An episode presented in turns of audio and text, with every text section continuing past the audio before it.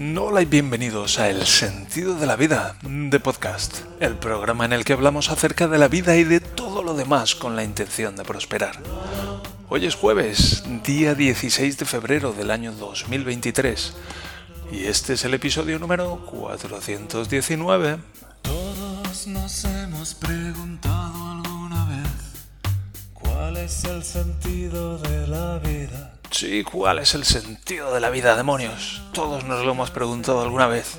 ¿De dónde venimos? ¿A dónde vamos? ¿Hay gasolineras por el camino? En fin, esas cosillas que puedes encontrar en el sentido de la vida.net, pero en particular en este El sentido de la vida de podcast. Aquí un servidor, Javier Malonda, a tu servicio trayéndote algunos temas de actual. Me entra la risa cuando intento decirlo. Algunos temas de actualidad para, mm, para que prosperes. Para que prosperes. Así que, venga, vamos con ello. Por cierto, ¿cómo puedo ayudarte? puedo ayudarte con algo, el sentido de la vida.net barra contacto. Ahí puedes contactarme si puedo ayudarte con cualquier cosa.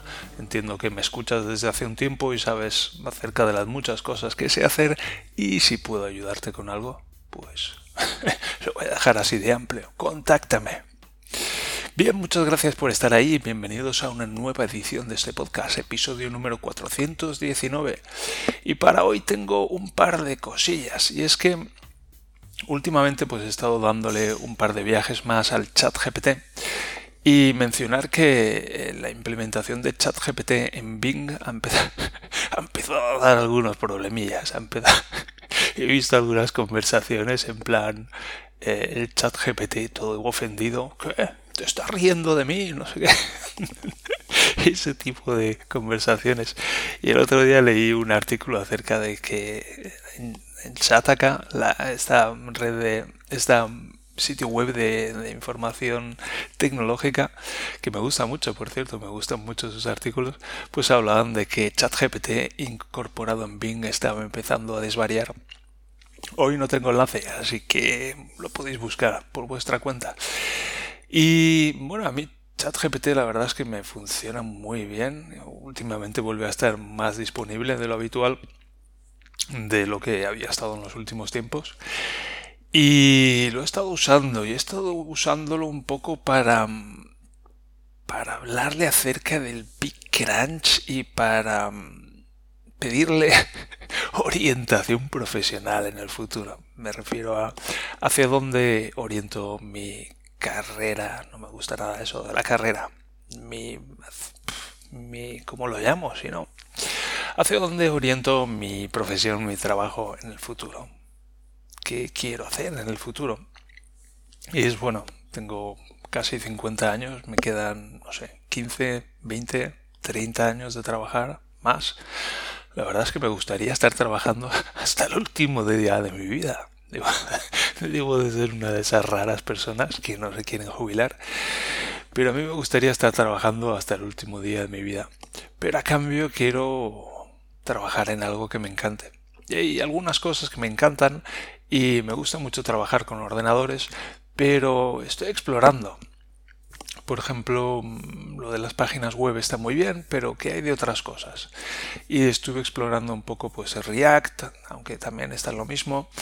Um, estuve explorando Node.js, JS, que es este entorno de ejecución de, de, Java, pues que nos permite, por ejemplo, programar servidores. Y estaba ahí programando mi propio servidor que estaba escuchando en un puerto determinado y entonces le podía hacer peticiones y devolvía cosas.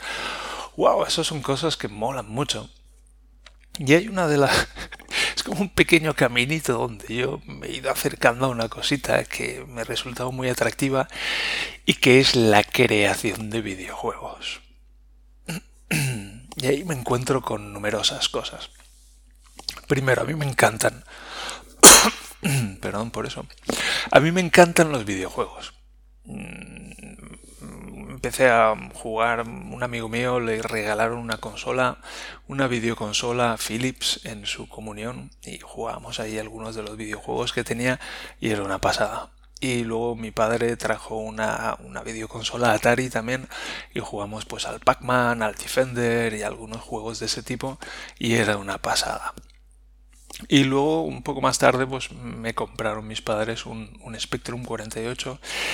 Y recuerdo el día, recuerdo el día que me lo compraron, que yo les había contado a mis padres pues que era para el colegio y para hacer los deberes mejor y esas cosas.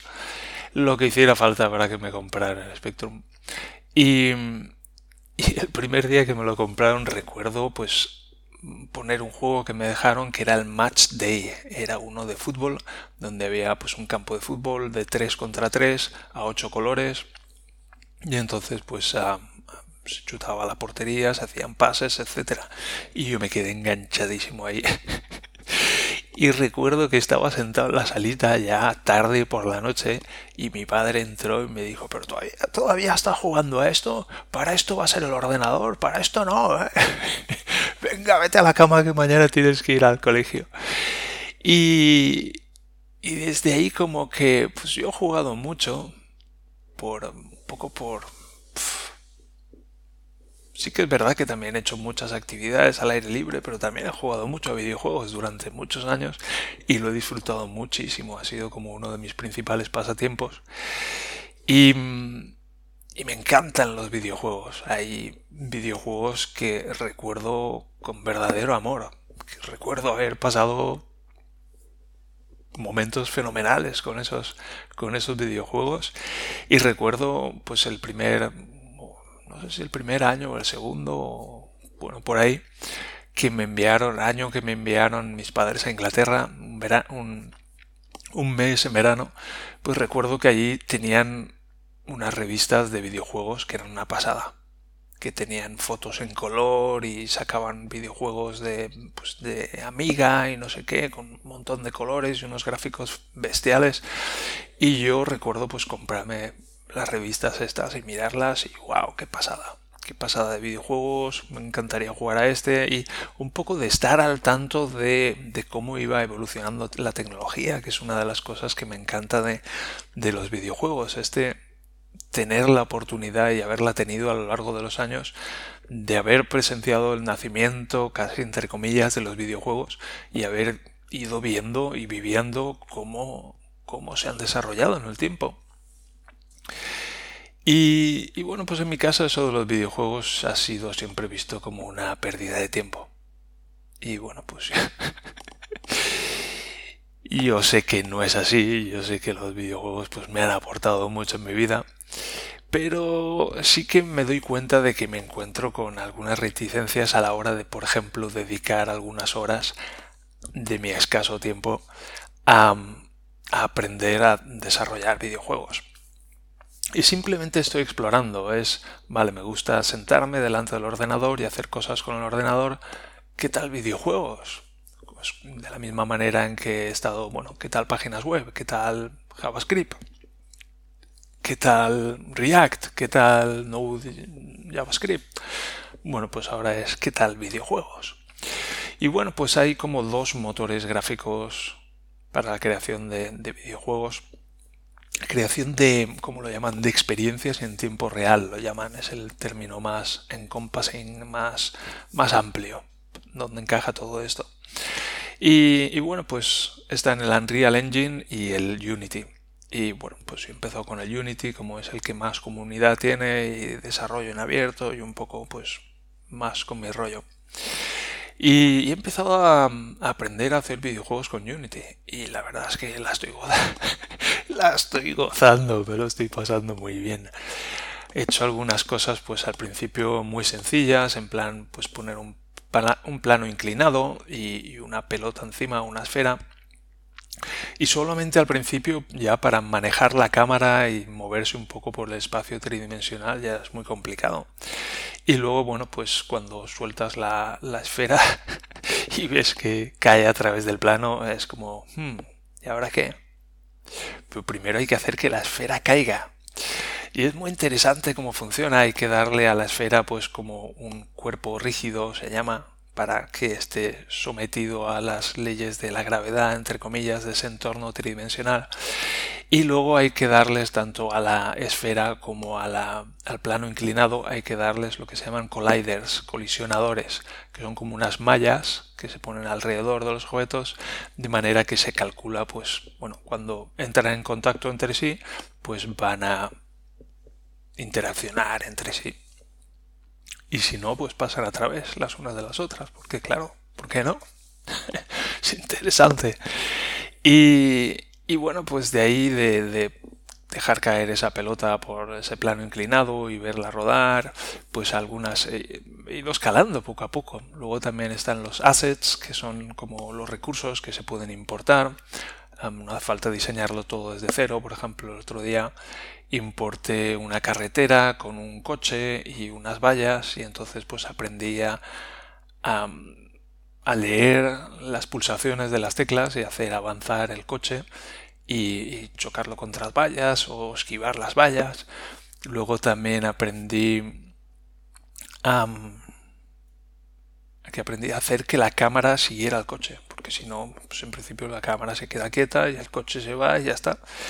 Pero, pues eso, hay, hay algo de programación también, se programan scripts, hay que programar un pequeño script, por ejemplo, para que la cámara, la posición de la cámara vaya cambiando a medida que va cambiando el coche.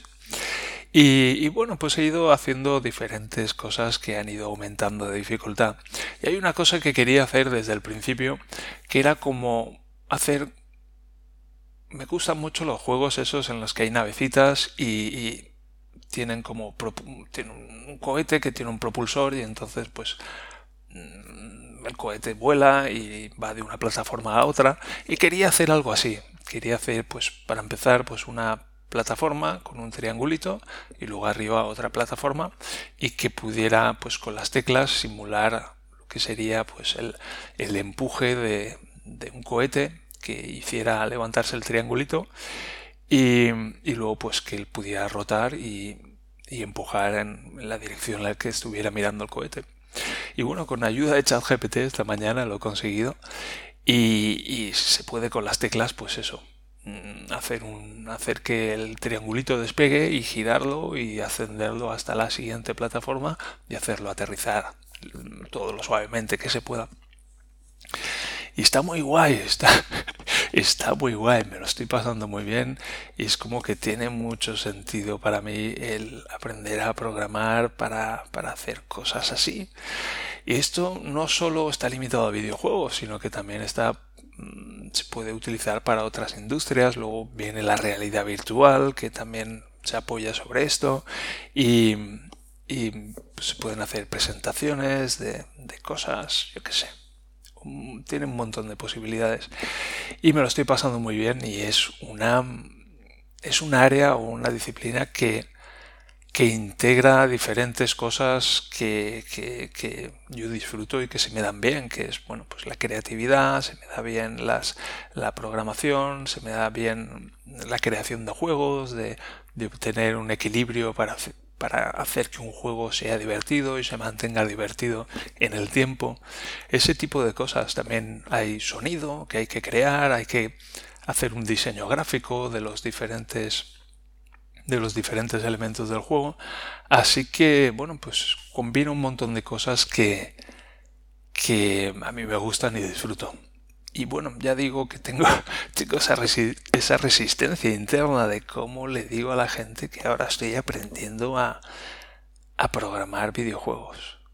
Como se lo digo a Daniela, por ejemplo, se lo dije ayer y, y se enfadó. De, o sea, que me estás diciendo que esta mañana lo que has hecho ha sido aprender a programar videojuegos. Yo sí como se lo digo a mis suegros, por ejemplo, y ahí me surge la pregunta, bueno, ¿a mí qué me importa? ¿A mí qué me importa cómo reaccionen mis suegros? Se apañarán, esos asuntos suyos, lo mismo para Daniela, pero reconozco que son cosas que todavía, reticencias, reticencias que todavía están en mi interior.